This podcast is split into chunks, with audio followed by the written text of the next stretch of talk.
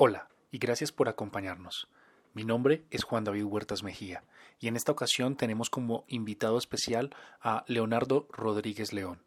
Leonardo es biólogo y estudiante de psicología con una maestría en educación. Cuenta con múltiples diplomados en el área de la psicología.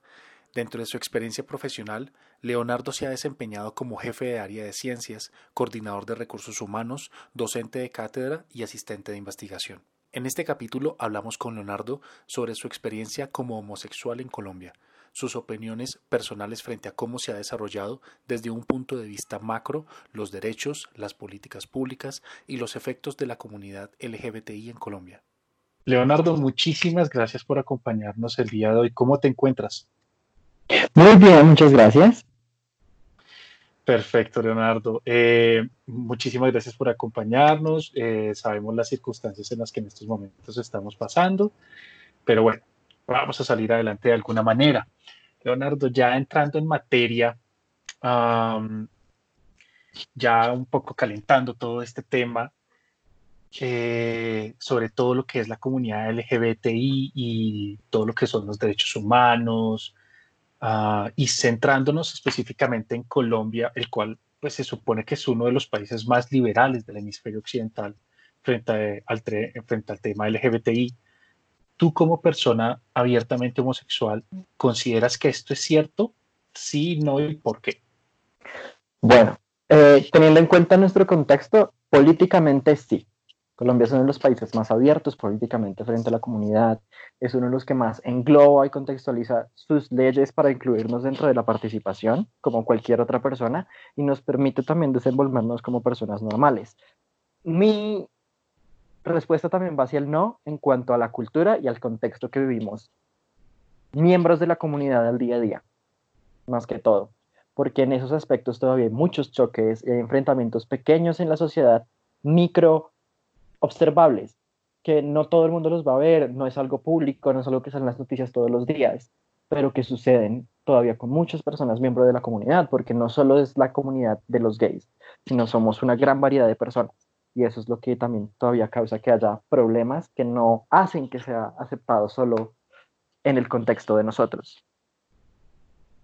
O sea que básicamente no solamente estamos hablando de que como sociedad necesitamos unas leyes eh, que permita que ustedes se sientan seguros, sino que además necesitamos unas modificaciones en los paradigmas mentales de las personas y también obviamente en los temas educativos, tanto en la casa como en los colegios, de permitir que eh, todos seamos aceptados como iguales. Correcto, y es que más que eso también es normalizar la sociedad. O sea, en este momento estamos en un siglo en el que ya se pasaron por muchas luchas, ya se pasaron por muchos enfrentamientos psicológicos, sociales, políticos, culturales, biológicos incluso, en los que se ponía en tela de juicio qué era el ser de una sexualidad diferente, una sexualidad ambigua, o qué significaba ser homosexual, bisexual o cualquier tipo de clasificación que se dé a la sexualidad. Y después de muchos entendidos y muchos estudios, es como normalizar el hecho de cómo se ve en nuestra sociedad frente al resto del mundo y cómo nosotros vivimos con eso y vivimos con personas, no con personas diferentes, sino personas. Y una pregunta, Leito, en tu experiencia, ¿qué, ¿qué estado dentro de este planeta que nosotros llamamos Tierra, qué estado puedes tú decir allá definitivamente si han entendido el tema? Yo podría decir que en los delfines, podría decir que con los pingüinos, algunos bonobos o otras especies de primates, lo entienden. ¿Y por qué lo, porque lo referencia hacia animales? Porque son animales sociales que construyen y se desarrollan de un modo, viven de ciertos comportamientos y normalizan esos procesos sexuales. ¿Por qué no lo comparo con la sociedad? Porque en todo el mundo siempre hay rechazo por alguna razón es un proceso social y cultural. Y no solo es a la comunidad, sino en diferentes aspectos de la comunidad afectados en diferentes contextos. Yo diría que, como dicen en el mundo, el lugar en el que más se acepta a la gente de la comunidad LGBT sería algunos países de Europa, ciudades como Ámsterdam, o ciudades como en Estados Unidos sería San Francisco, New York City, eh, Los Ángeles, que son ciudades muy inclusivas y que apoyan mucho la participación de la comunidad. Sin embargo, la representación está en todo el mundo. Ok, y bueno, ya que tú lo mencionas, eh, y ya que estamos hablando de todo este tema psicológico y de las luchas que se han vivido a través de la historia, ¿cómo fue tu proceso de reconocerte sexualmente como homosexual y cuáles fueron tus mayores miedos y retos? Bueno, la verdad, yo digo que mi proceso fue muy positivo y un poco difícil. ¿Por qué? Porque todo empieza en el colegio. O sea, el reconocerme a mí mismo fue un proceso de descubrir cuáles eran mis actividades dentro de estereotipos que encajaban mucho en lo que era ser mujer en la época en la que yo estaba estudiando en el colegio. Entonces, digamos, a mí me gustaba siempre el color rosado. Yo entré al equipo de porras, al coro y al grupo de teatro del colegio y todo el mundo me hacía presión y me, me molestaba con eso, sin entender yo qué significaba eso, porque cuando uno es niño, o por lo menos en la época en la que yo estaba estudiando, uno no sabe qué es la sexualidad cuando es un niño chiquito. O sea, cuando tienes 6, 7 años no entiendes qué es eso y te molestan con eso y lo único que tú decías es como me están diciendo que soy niña y yo no soy niña y nunca me he identificado con una mujer. Entonces para mí eso era muy duro. Ya cuando entro en bachillerato empiezo a reconocer y a entender, porque pues ya el colegio también empieza a explicarnos qué es la sexualidad, qué es la identidad sexual, qué es lo más importante sobre todo diferenciar. Y yo empiezo a darme cuenta como, oigan, todo esto por lo que me ha molestado, todo esto es un estereotipo. Y pues no lo pienso así cuando soy pequeño, pero sí me doy cuenta que son cosas muy particulares de lo que yo estoy desarrollando. Y después me doy cuenta como, sí me atraen los hombres, me gustan los hombres, pero ¿por qué es así? Entonces empecé a entenderlo, explicarme. En el colegio tuve un problema terrible, por ejemplo, que para mí fue uno de los motivacionales que me causó estudiar psicología, que le dije a mi psicólogo del colegio que estaba pasando y él fue y le contó a la persona que por la que yo tenía sentimientos. Y eso me causó problemas de bullying, me maltrataron, me lastimaron. Pero después lo entendí. Y finalmente, o sea, yo creo que mi proceso termina en la universidad cuando digo, soy así, así me acepto, y sí cumplo con muchos estereotipos que han clasificado con la feminidad, pero ser femenino no me hace querer ser mujer, sino me hace un hombre homosexual que es femenino porque le gusta. Y digo que fue un proceso positivo porque cuando yo le dije a mis papás, ellos me aceptaron, me dijeron como, sí, ya sabíamos, no hay problema, te queremos, eres nuestro hijo, y así está muy bien. Y toda mi familia me ha apoyado y me han cuidado, mis tías sobre todo me han apoyado y me han entendido y me han, me han tratado como una persona normal, que es lo que yo intento también transmitir y es lo que ha sido como la construcción de mi proceso. Darme a entender o conocer como una persona. O sea, yo soy Leonardo, el biólogo, el estudiante, el trabajador, y ya, no soy Leonardo el trabajador gay porque eso es mi identidad y es mi persona, entonces yo soy como soy en todos los contextos, no, no soy una persona que tiene que ser diferenciada por ello. Y, y, será que parte de la deconstrucción, que creo que eso es de las partes más difíciles, no, no solamente aprender, sino de construir la información que nosotros tenemos como personas, está esa parte de, de de entender que lo rosado no necesariamente es femenino, que lo azul no necesariamente está asimilado con lo masculino, que definitivamente hay cosas que tantos eh, los diferentes géneros pueden hacer como mujeres y hombres y que ciertos comportamientos no necesariamente pertenecen o clasifican directamente en alguno de estos géneros. ¿Cómo hacer para que para ayudar a deconstruir toda esa información y que nosotros podamos como seres humanos eh, entendernos y aceptarnos. Yo creo que eso es un proceso que todavía va a tardar tiempo, porque hay que reconocer muchas cosas entre el proceso, son cosas que uno vive porque ni siquiera se conocen, o sea, tú no le explicas a todo el mundo qué es la masculinidad y la feminidad versus qué es el machismo y el feminismo. La gente no sabe que hay muchos micromachismos que están rodeando este tipo de comportamientos y tampoco sabe que el ser femenino o el ser masculino pueden llegar a ser una decisión de cómo tú te quieres comportar y cómo te ves a ti mismo sin ser necesariamente de otro género, que es algo que pasa. Y sobre todo porque nuestra deconstrucción cultural está en la falta de educación y formación en cosas que han generado miedo o digamos que han sido un poco prohibidas frente a lo que es. Por ejemplo, el diferenciar qué es sexo, qué es género, qué es sexualidad, qué es genitalidad, son cosas muy importantes en la educación que no en todos lugares se presentan. Y eso ha sido por cultura, por contexto, por tradición, por religión, por tantos aspectos que han afectado el poder de construir la, educación y mostrar las cosas en la realidad y no solo mostrar las cosas en teoría, lo que ha afectado que nuestra cultura no acepte. Sin embargo, lo que tú decías, va a ser un proceso muy difícil, pero es un proceso que se hace desde nuestra parte en conjunción con las personas que nos apoyan. Es decir, vean que somos personas normales y eso es lo único que a ustedes les debe interesar. No estamos haciendo nada malo, no estamos actuando en contra de la sociedad, simplemente convivimos todos y compartimos el mismo espacio, el mismo aire, el mismo contexto y vivimos de tal forma que somos participativos. Eso es todo.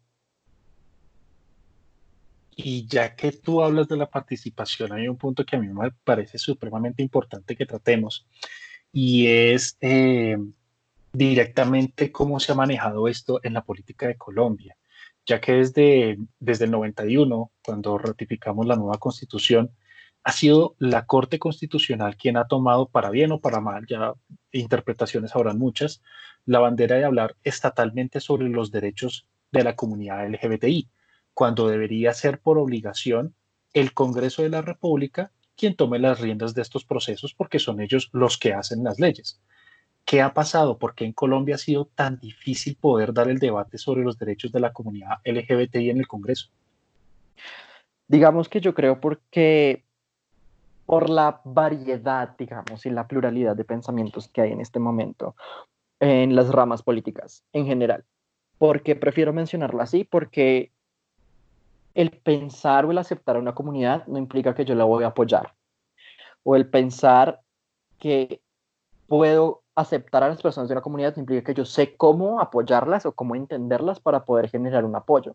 Entonces, generar un debate en el que tú tienes que ser elocuente, participativo y argumentar con resultados, hechos y verdades es mucho más difícil, sumado a que la competencia y las ponencias muchas veces que hemos visto pierden altura y pierden contenido cuando se está discutiendo por temas religiosos o culturales. Porque en Colombia todavía hay un peso muy grande de lo que fue la imposición religiosa en tiempos de atrás. Y muchas personas priman ciertas ideas frente a esto versus a lo que se está haciendo. Entonces, ¿quién tiene que tomar la decisión? Alguien que no está presto a debates, alguien que puede decir, así es y así tiene que hacer. Porque si yo lo voy a discutir y llega, no sé, digamos, el partido A dice, yo no estoy de acuerdo con esto por X, Y, Z, versus el partido de yo sí estoy de acuerdo. Se va a generar un debate sin fin, porque siempre va a haber posturas, millones de posturas. Va a haber personas con argumentos sólidos, va a haber personas con argumentos endebles que pueden turbarse muy fácil, o personas sin estudio que van a llegar a defender cosas que todavía no conocen y que se les pueden tumbar fácilmente. También está en cómo tú presentes el discurso, y eso es algo que ha tenido problema en general la política de Colombia, no solo en este tema, y por eso para poder proteger al grueso de la población se han tenido que tomar decisiones un poco más arbitrarias que no se pueden dejar a la discusión de una, de una población que todavía no se lleva bien en sí misma. Y bueno, ya que tú hablas del discurso y de todo lo que significa la movida, en, en, los significados que nosotros le damos y en la identificación que nosotros le damos y que ustedes también les dan eh, a todo lo que significa estos contextos, cuando hablamos de la comunidad LGBTI, siento personalmente incluso que es una forma de exclusión y de diferenciación dentro de la misma sociedad. ¿Estoy yo en lo correcto o estoy equivocado? ¿O ha sido más bien una forma de protegerse como comunidad? Digamos que yo creo que se abarcaría en todas las categorías que mencionaste. Porque sí somos una comunidad, porque somos personas que se apoyan en un grupo cerrado y que generan su red de apoyo a partir de quiénes somos y cómo nos identificamos pero también somos una minoría más que una comunidad. ¿Por qué? Porque el grueso de la población trasciende su sexualidad y su expresión de género de una manera diferente a la que nosotros lo hacemos. ¿Y por qué lo digo diferente? Porque normalmente nosotros nos dicen que somos los que no somos normales. Y no, todos somos normales, todas las personas, solo que tenemos una expresión diferente. ¿Qué es lo que pasa? Eh, la comunidad LGBT surge al igual que el movimiento de las mujeres surge al momento de tener el problema con la fábrica por un evento social en el que decimos es hora de que todos nos apoyemos, en el que no estemos más escondidos y que nos demos a conocer como personas. Pero ¿quién nos puede apoyar haciendo esto? Nosotros mismos. Incluso ser miembro de la comunidad LGBT no implica que tengas que ser necesariamente homosexual, bisexual, transexual, porque hay muchas personas que apoyan a la comunidad. Entonces la comunidad también se vuelve más un movimiento social que participa en el reconocimiento de nosotros. Y no solo es decir como, ay, es que yo soy parte de la comunidad. No, es que yo soy de la comunidad porque me construyo parte de la comunidad. Hay muchas personas que no están de acuerdo con lo que hace la comunidad LGBT y que son homosexuales o bisexuales y dicen yo no estoy de acuerdo con lo que hace la comunidad y está bien porque es respetable, es un proceso de reconocimiento. ¿Qué podría decir yo al decir, ay, es que yo soy de una comunidad y me van a rechazar, no me siento seguro? También es un proceso de rechazo, es un proceso de exclusión misma, que es lo mismo que pasaría con grupos étnicos. Pero, por ejemplo, las minorías étnicas tienen un reconocimiento especial por lo que son. Lo que nosotros buscamos siendo una minoría es que tengamos un reconocimiento especial por quienes somos. O sea, somos parte de la sociedad, no somos anormales, no estamos enfermos, no nada, considérenos como iguales. Por eso la comunidad lucha tanto por ese tipo de derechos y por eso la comunidad tiene un nombre, porque es decir, somos un grupo de personas, una minoría social y colectiva que quiere todavía ser incluida en ciertas cosas que no han tenido los aspectos. Procesos que, que sucedieron con el feminismo, en cualquiera de las tres corrientes que lo queramos ver, pero que sucedieron procesos que han sucedido con los trabajadores, el derecho del trabajo, las crisis de, sociedades y todo este tipo de procesos que han requerido comunidades, incluso eh, luchas o protestas para que la gente oiga. Y eso es lo que la comunidad en sí significa, más que un grupo de exclusión o, un, o una comunidad minoritaria. No, y esto es muy interesante lo que estás diciendo, Leo, porque de hecho yo soy una de las personas que apoya abiertamente en la comunidad LGBTI yo sexualmente me reconozco como persona heterosexual. sin embargo, cuando, cuando yo participo en las diferentes eh, salidas, marchas, reuniones de la comunidad LGBTI y yo, por ejemplo, observo la bandera de la, de la comunidad, yo no siento a nivel personal que, que esa bandera sea única y exclusivamente de la comunidad LGBTI. De hecho, yo me siento identificado porque eh, siento que, que hago parte de una misma comunidad porque a nivel personal yo veo a las personas no como hombres, mujeres, eh, alto, bajo, no. Desde mi punto de vista yo veo a todos como seres humanos que merecen el mismo respeto y tienen los mismos niveles de derechos que yo como persona también tengo.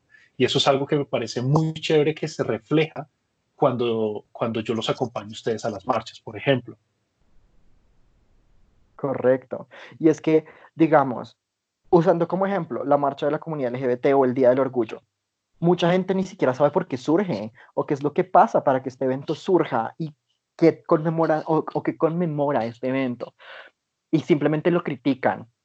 Eh, ni siquiera saben qué significa la bandera. Sí, la bandera tiene muchos significados y la bandera ni siquiera tenía estos colores antes, porque los colores también representaban valores en los que teníamos que incluirnos, la integridad, el amor, la compasión, incluirnos en todo esto. Después tienen otros significados y resignificar fue el proceso. Pero muchos, por ejemplo, dicen, salen a un desfile vestidos en bola, que no sé qué, hacer muchas cosas. ¿Tú sabes por qué se conmemora este día? Porque es un día internacional del orgullo. ¿O qué significa esto? o qué hecho histórico fue el que causó este tipo de cosas, porque es que los crímenes de odio no solo surgieron con las mujeres, no hay solo feminicidios, también hay crímenes de odio hacia nosotros, hacia la comunidad en general. Y por ejemplo, en nuestro contexto colombiano somos uno de los países con más crímenes de odio en Latinoamérica. Sí, de hecho, ya que, ya que tocas ese tópico histórico, si mi memoria no me falla, no soy una persona con profundos conocimientos eh, sobre este tema. Sin embargo, eh, si mal no estoy, fue una masacre en Nueva York la que básicamente se conmemora en esta marcha del orgullo gay. No solo fue una masacre, sino fue un riot que hizo la policía en un bar que se llamaba Stonewall en 1959. El 28, entre 27, 28 y 29 de junio todo este problema surgió porque era el bar en el que la comunidad podía expresarse a sí misma, pero pues todavía no estaba permitido porque había muchas prohibiciones. La policía llegó al lugar, arrasaron con muchas cosas y las personas al día siguiente se pararon en la puerta del bar a luchar por sus derechos y protestar diciendo, esto no puede seguir así porque nosotros somos parte de la comunidad.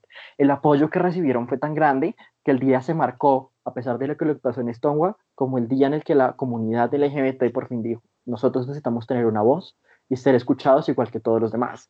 Y eso fue lo que pasó. Por eso es que ese día se conmemora el orgullo, porque todos estábamos orgullosos ese día de ser quienes somos y de aparecer en un lugar para defender lo que había sucedido el día anterior.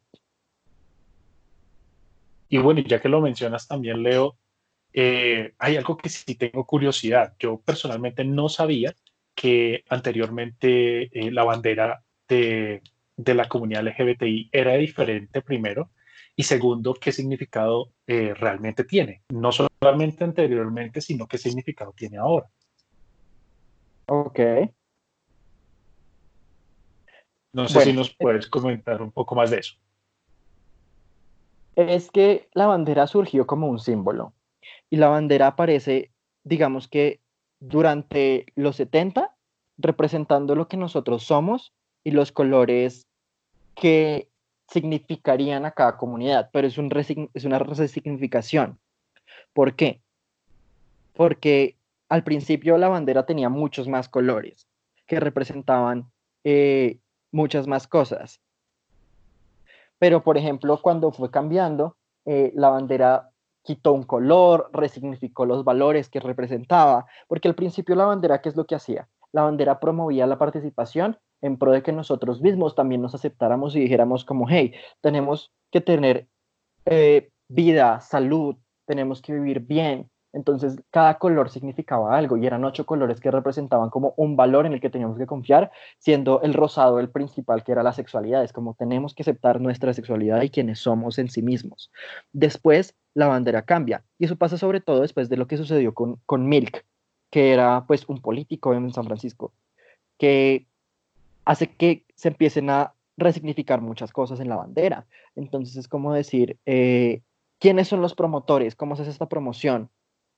y qué hacen las personas para poder resignificar este tipo de cosas o en qué surge la bandera. Por ejemplo, todo el mundo piensa que la bandera surge porque sí o porque surge un arco iris. No, pero muchas representaciones o figuras políticas, sociales o incluso artísticas que dieron pie a que la comunidad aceptara en sí misma permitió que surgiera un arco iris, porque el arco iris surge después de la lluvia y sale el sol para que todo el proceso vuelva a empezar.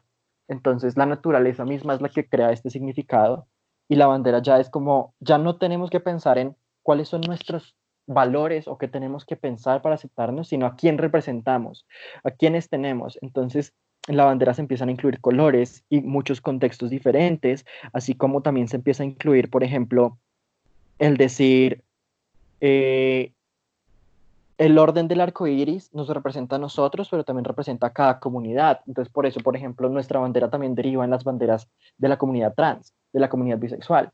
Y así cada un grupo empieza a representarse dentro de los colores. Ya no es representar el arco iris en contexto de los sentimientos, sino el contexto de quiénes somos.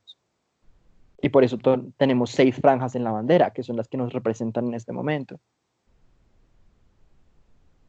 Wow, realmente eso no lo tenía yo contextualizado para nada. Muchísimas gracias por compartir toda esa información. Y en algún momento de lo que llevamos de la entrevista, Leo, hablamos del tema de la sexualidad. ¿Por qué es tan difícil eh, para la gente hablar sobre el tema de la sexualidad? Porque a la final, pienso yo, es, esa es la discusión, aceptar sexualmente y en su intimidad a otra persona que debería tener los mismos derechos de los que se consideran normales, entre comillas, para la sociedad.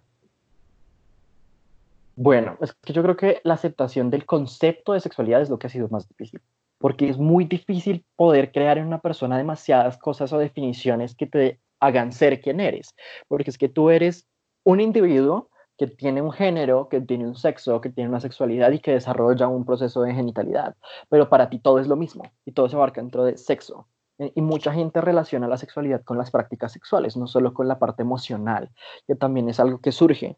O sea, por ejemplo, a la gente en Colombia le ha costado mucho entender o poder divulgar o conversar abiertamente de las relaciones sexuales, de las violaciones, de los problemas que estas causan o de los problemas simplemente de cuidado y educación sexual. Ahora más, imagina hablar de términos de sexualidades diferentes, variaciones en la sexualidad, adaptaciones a la sexualidad, o entendimiento de otros contextos en la sexualidad, porque sí, también hay procesos contextuales en los que nos desenvolvemos, en los espacios seguros que llamamos nosotros para poder desenvolvernos y aceptar a los demás. Y es muy ambiguo, porque a pesar de que la gente sin conocer o algo eh, sobre la sexualidad hace comentarios, al mismo tiempo aprovecha nuestros espacios para desenvolverse abiertamente y disfrutar de ellos. Un ejemplo, por ejemplo, es Teatrón. Teatrón surge como un bar en Bogotá para la comunidad LGBT abierto y ahorita los que más disfrutan de ese tipo de eventos es como la mejor fiesta, las mejores cosas son personas heterosexuales. Sabrán o no, o no entienden bien cuál es el desenvolvimiento, el significado, del contexto en el que surge el bar y por qué aceptamos a todo el mundo, sí o no. Pero no entienden la sexualidad, puede que no, porque ellos están siendo ambiguos en ese aspecto. Sin embargo, la sociedad dejó de entender ciertos conceptos y constructos, sobre todo, sociales, porque cada persona resignifica diferente. Entonces, lo que yo pienso de la sexualidad como profesional en biología y estudiante de psicología es diferente de lo que va a pensar una persona en un contexto religioso versus lo que va a pensar una persona que ha trabajado con comunidades vulnerables todo el tiempo versus lo que va a pensar una persona que es vocal frente a los accidentes y a los problemas que ha tenido la comunidad versus una mujer que se representa en sí misma por los derechos de la mujer como mujer y no como una persona miembro de otro tipo de comunidad. Ok. Ah, y ya que tocamos el tema de todos los procesos que se han vivido acá eh, y de todo ese, ese trasfondo de sexualidad, siendo tú ya adulto, Leo, ¿cuál ha sido tu experiencia en la sociedad colombiana como homosexual? Bueno, yo creo que mi experiencia, mi experiencia personal, ha sido buena.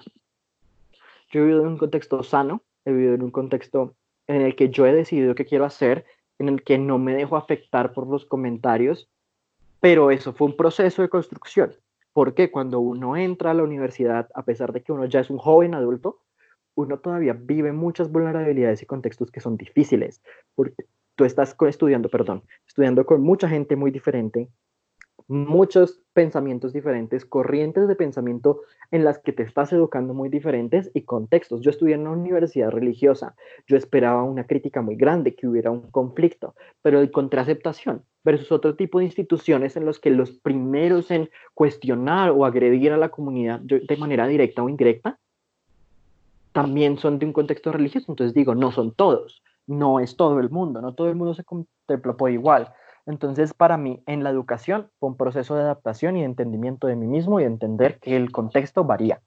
Pero después, el trabajo yo creo que ha sido la parte más delicada. Yo he estado en medios de educación en los que he trabajado y he visto también que a pesar de que te acepten en una institución, puede que no te acepten del todo por quién eres. Y no necesariamente el cuerpo de trabajo, sino tú tienes que interactuar con clientes, digámoslo así, o las personas con las que interactúan te pueden a ti rechazar por quién eres, ni siquiera teniendo en cuenta o tu conocimiento, o tu contexto, o la educación que estás brindando. Porque es, usted es gay, a mí no me sirve un gay, necesito una persona que no sea así. Ni siquiera te dicen por qué. Y tú dices, está bien, porque no vas a entrar en una discusión no puedes entrar en una discusión y sobre todo en un contexto escolar o educativo. Entonces, como, está bien, pero ¿cómo podemos hacer? Para mí fue sorprendente recibir apoyo de una comunidad educativa en la que yo estaba trabajando por el hecho de ser así. Era como, ustedes así, perfecto, no hay problema. Y los niños, que fueron los que más me abrieron la puerta, fueron los que me mostraron eso. Ellos eran como, es el profesor y es el profesor de biología y es el profesor que nosotros apreciamos, el que nos enseña muchas cosas y nos habla directamente de muchas cosas y en las que yo los acompañaba en muchos procesos, en los que yo les educaba de manera directa y les decía, así es la biología, esto pasa, esto no, así va a ser el ICFES, esto pasa, esto no. Este tipo de cosas son las que tenemos que investigar y desarrollarles la mentalidad de busquen, investiguen, lean, argumenten, no solo hagan tareas y aprendan de memoria, versus sus padres, que eran los que decían, mm, no me gusta, esto es un poco incómodo. Mm, muchos niños me decían, tengo miedo de que mi papá lo conozca porque no sé cómo va a reaccionar. Y entonces yo vivía también con ese miedo de, yo soy la figura de autoridad en el colegio siendo el profesor de X materia. ¿Qué irá a decirme el papá una vez venga a discutir sobre el rendimiento de su hijo si para él es importante este contexto por encima de mi desempeño de mi labor? Entonces, ¿qué iba a pasar? Hubo problemas con una mamá, por ejemplo, porque ella no estaba de acuerdo con que un profesor fuera así pero nunca lo hizo vocal hacia mí, pero sí lo hacían sus hijos. Entonces uno va entendiendo ciertos conceptos y empieza a navegar sobre ello. Pero por eso también decía al principio que era afortunada, porque yo fui aceptado, me trataron bien, he estado en contextos laborales muy buenos, pero también todavía hay un rechazo silencioso. Es decir, a la gente le da miedo comunicarse contigo de manera segura, la, la, gente no es efectiva en lo que quiere transmitir en el mensaje porque todavía tiene un recelo o un comportamiento diferente. Y lo que dicen es muy cierto. Nosotros nos llevamos mucho mejor con las mujeres porque hay un cierto entendimiento de quiénes somos más fácil que los hombres. Y sobre todo porque dentro de la sociedad laboral, si tú estás trabajando con un hombre y tú lo tratas bien o con cariño, muchos dicen como, ay, este hombre me está buscando para algo más, ¿qué será lo que quiere? Puede que simplemente seas amable, pero hay un, un, un, pensamiento como subliminal dentro de lo que ellos creen que uno está haciendo. Entonces es como, ¿cómo me voy a comportar? ¿Cómo tengo que corregir mis comportamientos? Entonces uno siempre está haciendo segundos pensamientos todo el tiempo en cómo debo comportarme con las personas, qué debo hacer, que yo creo que también no es ni siquiera un proceso de nosotros, es un proceso de todo el mundo. Y que uno siempre está en eso, haciendo segundos pensamientos, ¿será que estoy haciendo las cosas bien? ¿Será que no? ¿Qué estarán pensando de mí? Mejor me comporto de otra manera. Eso siempre pasa.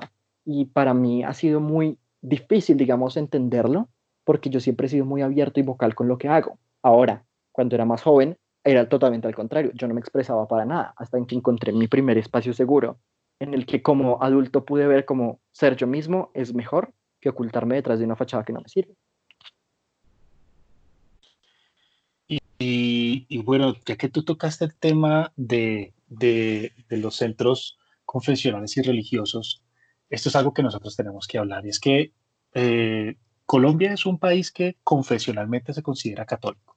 Y definitivamente la iglesia ha jugado un papel preponderante en esta situación eh, ¿Qué piensas tú de eso cuando se supone que en parte la bandera del catolicismo es el amor, el respeto, la vida, el no juzgar a los demás, etcétera, y que además tenemos eh, pues, pruebas contundentes de diferentes textos, investigaciones eh, periodísticas y demás documentos que aseveran que muchos miembros de la comunidad católica, o sea, estamos hablando de curas, son personas gay, incluso los de la alta jerarquía. Bueno, es que esto es un tema que yo creo que ha sido muy delicado, muy difícil de entender, y es que la religión es interpretativa, porque la religión está relacionada con la fe y no son lo mismo. Pero si yo tengo fe o creo en algo y mi fe está dada a eso, yo puedo transponerla y llevarla a muchas cosas. Entonces yo puedo apreciar a todo el mundo por quien es, yo puedo apreciar a todo el mundo en el contexto en el que está, y yo puedo aceptarlos, versus si yo interpreto lo que la religión me dice para luchar contra y para luchar en favor de los principios que me educan, se vuelve algo más de el entendimiento de lo que yo quiero entender.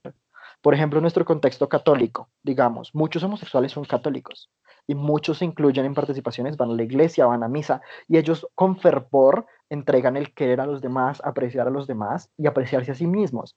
Versus hay personas que dicen como, pero es que en la Biblia dice que Sodoma y Gomorra y siempre sacan el ejemplo y es como, ¿alguna vez se ha puesto a pensar que entonces usted por ser mujer no debe haber tenido relaciones extramatrimoniales, debe andar con la cabeza cubierta, debería expresarse de otra manera con su marido? No, pero es que ya ha cambiado y precisamente es como ha cambiado el entendimiento y ha cambiado el contexto.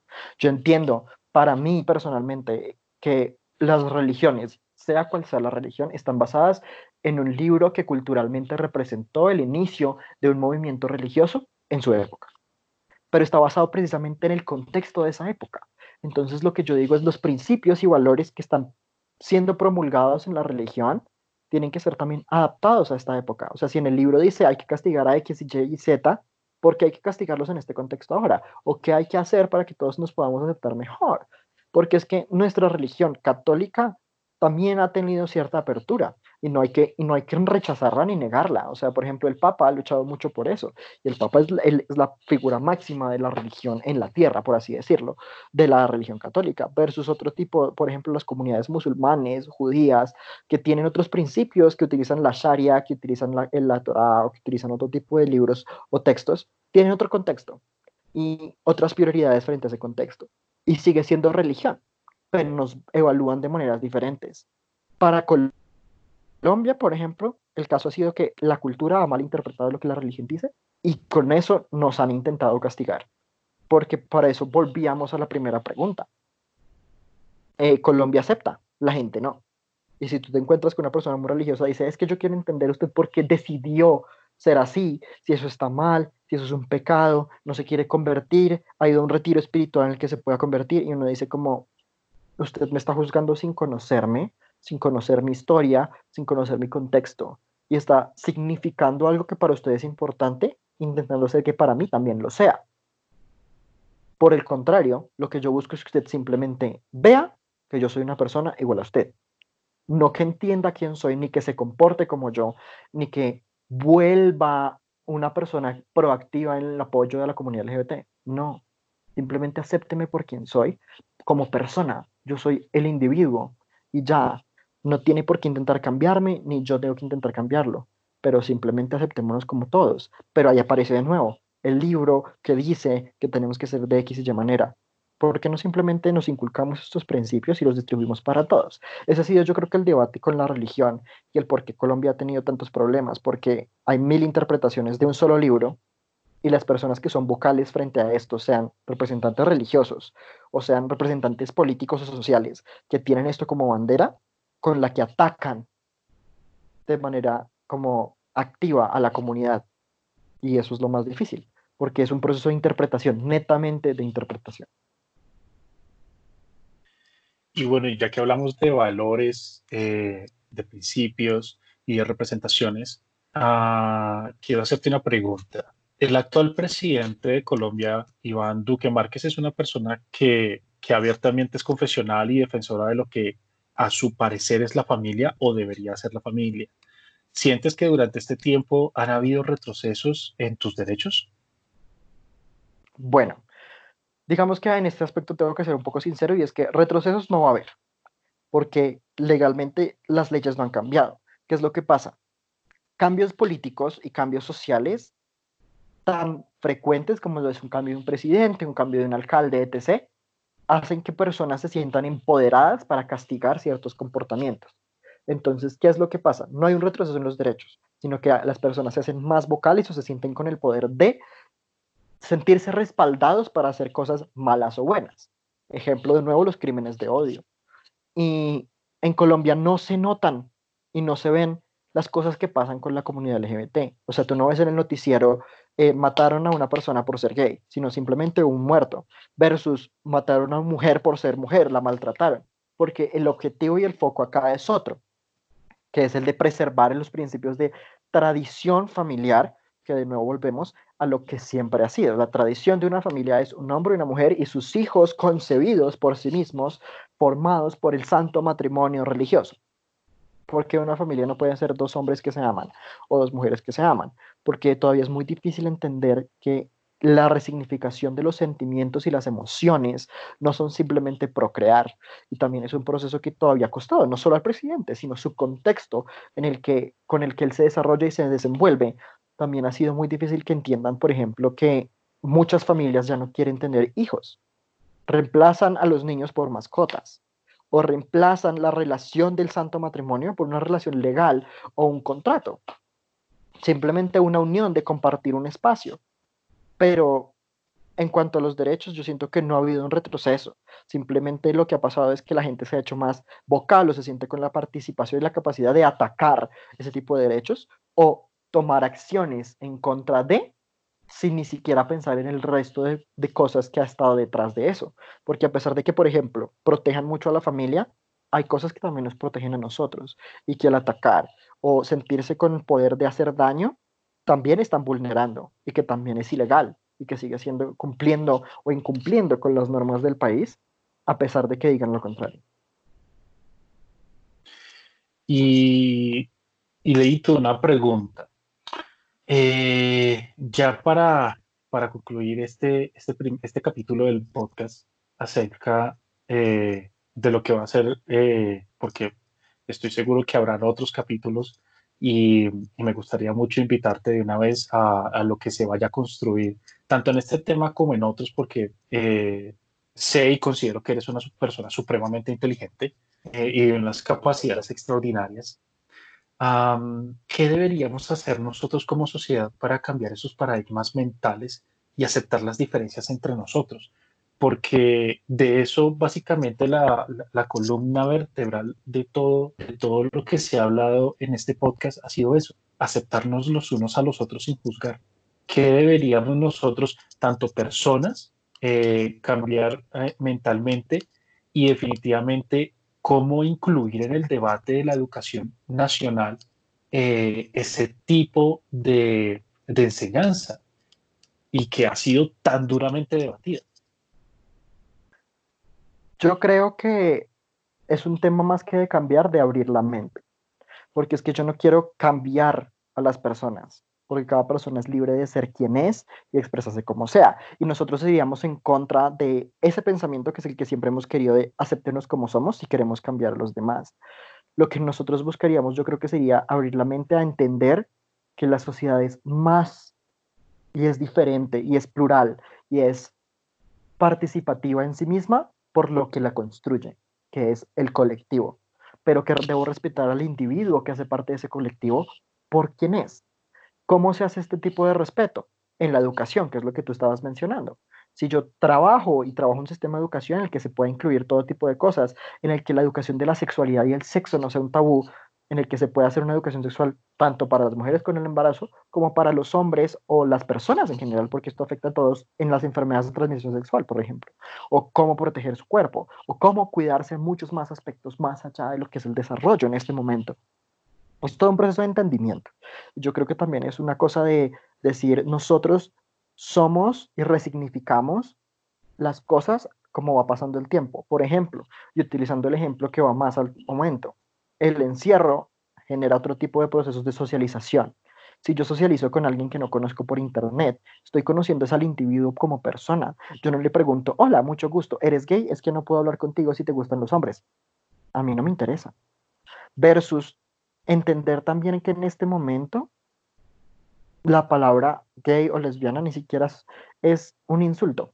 Y que, por ejemplo, en Colombia decir marica es una palabra que se volvió un vulgarismo que todo el mundo utiliza para referirse a su amigo, pero que sigue estando mal, porque tiene un significado y está siendo mal transmitido.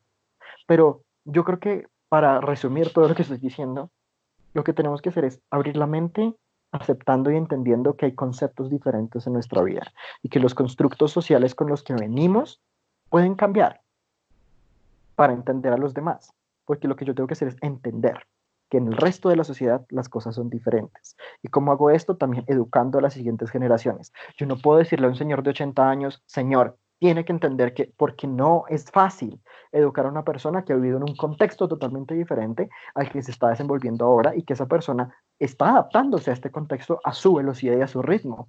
Es muy diferente una persona que vive en medios digitales contra una persona que estaba más acostumbrada a utilizar un teléfono de cable para llamar a alguien yo no puedo obligarlo a que aprenda a utilizar un, smartphone a la misma velocidad que lo haría un niño de esta época. Y eso mismo tiene que traspolarse a todos los campos, tanto a la sexualidad como a la educación sexual, como al entender la sociedad en sí misma. Colombia es un país que todavía tiene mucho por ver en ese aspecto de la educación y sobre todo en el entendimiento de la sexualidad. Pero eso también es parte no solo de nosotros como comunidad, sino de todas las personas que nos apoyan y hacer vocal este tipo de cosas de la manera más respetuosa posible porque el hacer un escándalo o presentar las cosas de la peor manera lo que hacen es encontrarnos más enemigos. Y eso también va desde las representaciones que se hacen en televisión o en otros contextos. ¿Por qué? Y que eso pasa mucho, y yo creo que me estoy extendiendo un poco, pero que pasa mucho es que nos representan, por ejemplo, si es homosexual es peluquero, si es homosexual tiene que ser afeminado, si es una mujer lesbiana tiene que parecer un hombre. ¿Pero por qué? O sea, nosotros también somos personas diversas en sí mismas. O sea, puede haber un homosexual que sea afeminado como un homosexual que nadie en su vida se dé cuenta que es homosexual, pero su vida privada se desenvuelve como tal porque es feliz siéndolo así. Y que su vida laboral es muy diferente. Un médico, un político, una persona que administra un edificio, todos pueden ser homosexuales, pero las personas no saben. Pero cómo es la representación que la gente tiene y la imagen que tiene una persona extremadamente femenina, que se maquilla, que hace un show, que hace un escándalo, que se muestra además como la representación de la homosexualidad. O simplemente una persona trans o un hombre que se puso pechos o que se operó para parecer mujer, pero que sigue siendo un hombre. No, hay muchos procesos más que hay que entender y que hay que poder aceptar en la sociedad. O sea, porque a uno le digan, por ejemplo, ay, es que usted es peluquero porque es gay. No, yo puedo haber estudiado, yo puedo haberme formado de otra manera, respetando obviamente las personas que ejercen el, en, en, el, en, la profesión del estilista, pero no hay que decir como que todos son, porque también puede haber personas heterosexuales y ahí también se están vulnerando a estas personas si se están clasificando en un estereotipo. Entonces, educación en general, abrir la mente tanto para las personas heterosexuales como todas las personas de la comunidad para que todos nos tratemos como igual. Yo creo que esa sería la idea final, que englobaría todo lo que estaba diciendo. Leito, muchísimas gracias por, por, por todos estos mensajes. Estoy yo absolutamente seguro de que todo lo que hablamos hoy, eh, primero hemos aprendido muchísimo. Yo a nivel personal he aprendido un montón gracias a ti y a tu conocimiento y a tu facilidad y practicidad de, de transmitirlo. Eh, estoy seguro que las personas que logren escuchar este podcast también van a aprender tanto como, como yo sobre todo este tema y vamos a empezar a, comprender o realmente a ratificar eh, lo que nosotros sentíamos como personas y lo que nosotros queremos realmente convertirnos como personas también hacia los demás, el respeto que, que, queremos darles a los demás y el respeto que las demás personas merecen y todos sus niveles de comprensión. Muchísimas gracias, Leo, por esta oportunidad y espero que hayan muchísimas más. Muchísimas gracias a ti por invitarme y por haber escuchado todas las respuestas. Muchísimas gracias por este espacio. Muchas gracias por acompañarnos en esta oportunidad. Compartan este podcast y esta información. Suscríbanse al canal y estén pendientes de los próximos capítulos. Hasta la próxima.